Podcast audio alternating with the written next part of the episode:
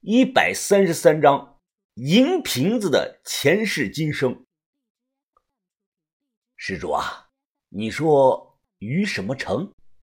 啊，于鼎成，是本地的一个出租车司机。我大声的说道。围着烤火的这些和尚们是面面相窥啊，几乎都摇头表示没有听说过这个名字，不认识。但有一个人例外。就是刚站起来给我发烟的那个胖和尚。这个胖和尚在听到“于鼎成”这三个字的时候啊，眼神明显有了变化。这一幕恰巧被我看到了，我也是抱着试试看的这个态度问的。因为于鼎成当初他亲口告诉我一件事儿：当年参与搜救海瑞号观光旅游的这个搜救队啊，有五个人，到现在只剩下两个人还在世。一个是他自己，另一个呢？据他说，去了这个灵隐寺出家当了和尚。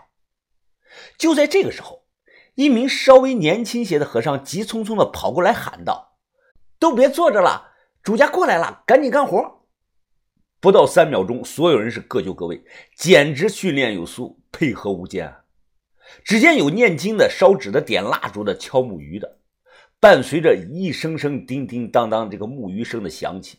和尚们整齐划一的低声的念叨：“喏，修利修利修利摩诃，修利修利摩诃，摩诃萨摩诃萨摩诃萨，南无萨摩多摩陀佛，摩多摩多摩多，地位摩特嘎。”我一听啊，感叹他们的专业，发音标准是吐字清晰。这两段的梵音啊，分别是净口业真言和安土地真言，没猜错的话，各念了三遍。接下来就是念这个专业的超度亡人的长篇《地藏菩萨本愿经》。夏水水进来看到这一幕，马上双手合十，对着这一群和尚说道：“师傅们辛苦了，天色不早了，师傅们累了可以休息一会儿。”敲木鱼的这个和尚睁开一只眼，马上又闭上了眼，他淡淡的说道：“女施主啊。”这都是我们应该做的，如非要事呢，还请诵经期间不要打扰我们。夏水水立即说明白。出去后，我实在没忍住笑了出来。夏水水一拳捶到我这个胸口窝上，他黑着小脸说：“你笑什么？我爷爷死了，难道很好笑吗？”哦，不是不是，对不起啊，我真没有笑你爷爷他的意思。哼。谅你也不敢，你要是敢笑我爷爷，我就让我叔叔把你抓进去吃两天窝窝头。靠！我知道你们夏家有权有势的，但权力可不能乱用啊！你们不能无辜的冤枉一个好人。我可是遵纪守法的好公民。夏水水听了我的话，翻了个白眼那个意思好像在说啊，你也算是个好公民。晚上呢，借着这个灯光看，我发现他的皮肤格外好。他没有化妆，完全是素颜，皮肤白嫩的，好像能一把掐出水来。我心想，这可能就是过去大户人家中常年养尊处优的大小姐的形象。单说这个皮肤吧，在我认识的女人中，她能和范神医并列第一。身材的话呀，她就不行了。赛西施是第一，气质的话，马珍是第一。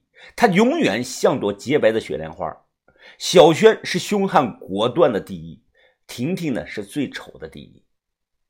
几天没有见夏水水的老爸，他如今神色憔悴了一些，很奇怪，不知是不是错觉。我在他的眼中没有看到悲伤，反倒看出来一种如释重负般的轻松感。简单的聊了一会儿，我将这个卡号给了他，他答应明天让人先转一半的钱，剩下的在一星期内分批的转给我。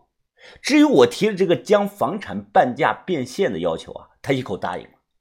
我提出说想要给夏水水老爷子上炷香，他便让夏水水带我过去。这年头呢，地方政策上都要求火葬，但对于有钱有势的人来说啊，选择土葬的人更多。到了灵堂，恭恭敬敬的上了三炷香，将香插在这个棺材前摆这个香炉中。我望了眼摆着这个黑白照，明明照片中的老人是一脸的和蔼，但我心中莫名的升起了一股惧意。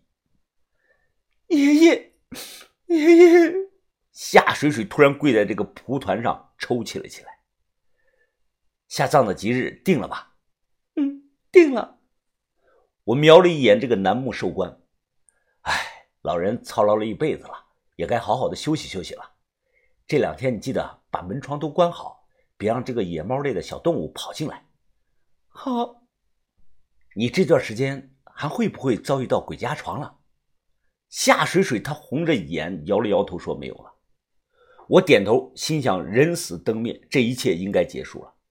地上凉，我想把夏水水扶起来。就在这个时候，突然我听到棺材中传来了“砰”的一声闷响。怎么回事？你听到了没有？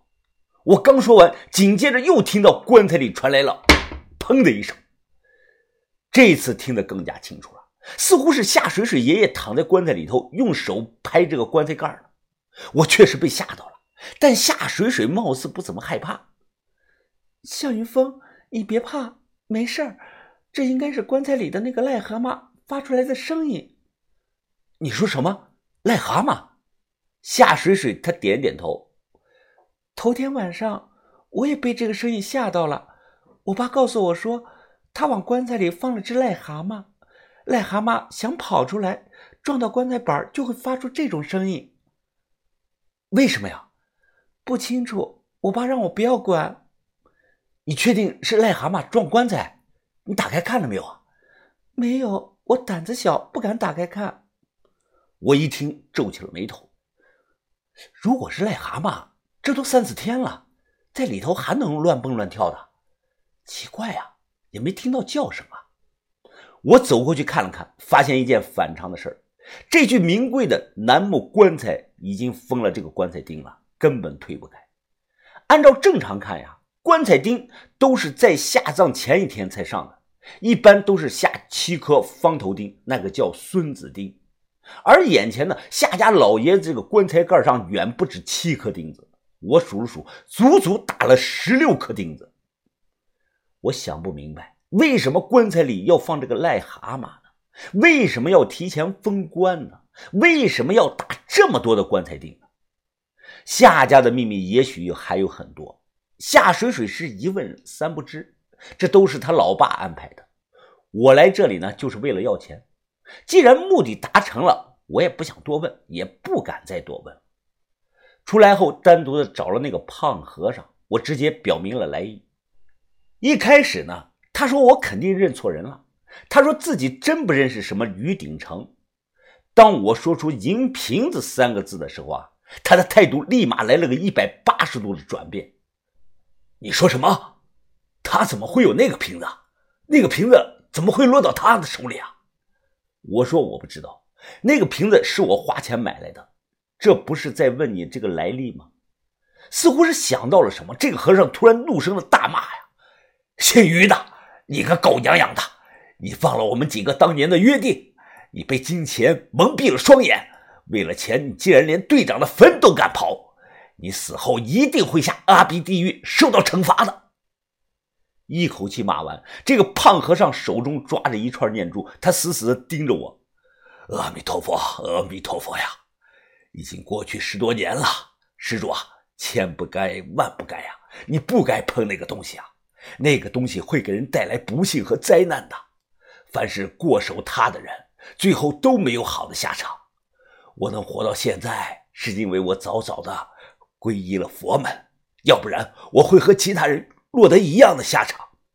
我听明白了他的意思，他的意思是银瓶子属于古摩尼教的东西，碰过的人之后啊没有好下场。但我不惧这类东西，我不但碰了，我还打开了，现在不也活得好好的吗？我皱皱眉头看着他，师傅啊，这些话于锦城跟我讲过，我想了解的并不是这些。我就想问问，十四年前你们在游轮上只是发现了这一件东西，还是还有别的东西啊？他抬起头来回忆的说道：“还有尸体，鱼舱里有几十个人的尸体呀，很多尸体呀都被烧得面目全非呀。那个瓶子是我们队长在一具尸体怀中发现的，后来我们上报了情况。”水警队最先过来的，队长让我们都不要跟派出所说这个瓶子的事儿。他闭上了眼，转动着这个念珠。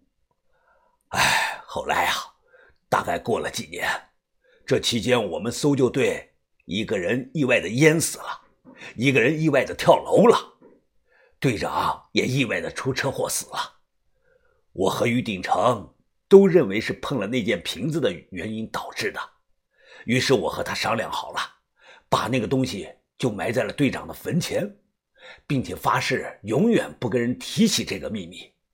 再后来，我便出家当了和尚。前年他还来杭州看过我一次。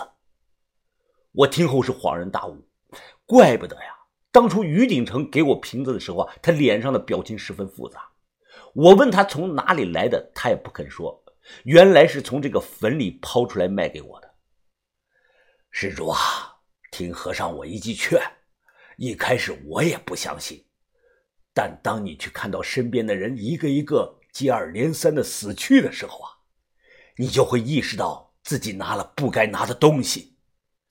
那个东西或许不属于咱们这个世界，更不属于你和我。他应该长眠于湖底，永远不要被人找到。十四年了，从那艘观光游轮开始，最少有四十多个人先后因他而死啊！那就是件彻彻底底的不祥之物啊！我听后双手合十的说：“啊，多谢师傅今日指点迷津，我会谨记在心的。”实际上，我心里在想。你去一边吧，你我就碰了怎么地？我背后有北派的祖师庇佑着，我百无禁忌。似乎看出了我心中所想，这个和尚唉声的叹了一声气：“唉，钱财呢，乃身外之物，生不带来，死不带去。世人当以一颗禅心看当今世界，无求而自足，无忧而无虑。”无挂碍而远离一切尘世烦恼。呸！说完，他呸的朝手上吐了口唾沫，然后点到我额头上，说道：“阿弥陀佛，愿我佛能庇佑你吧。”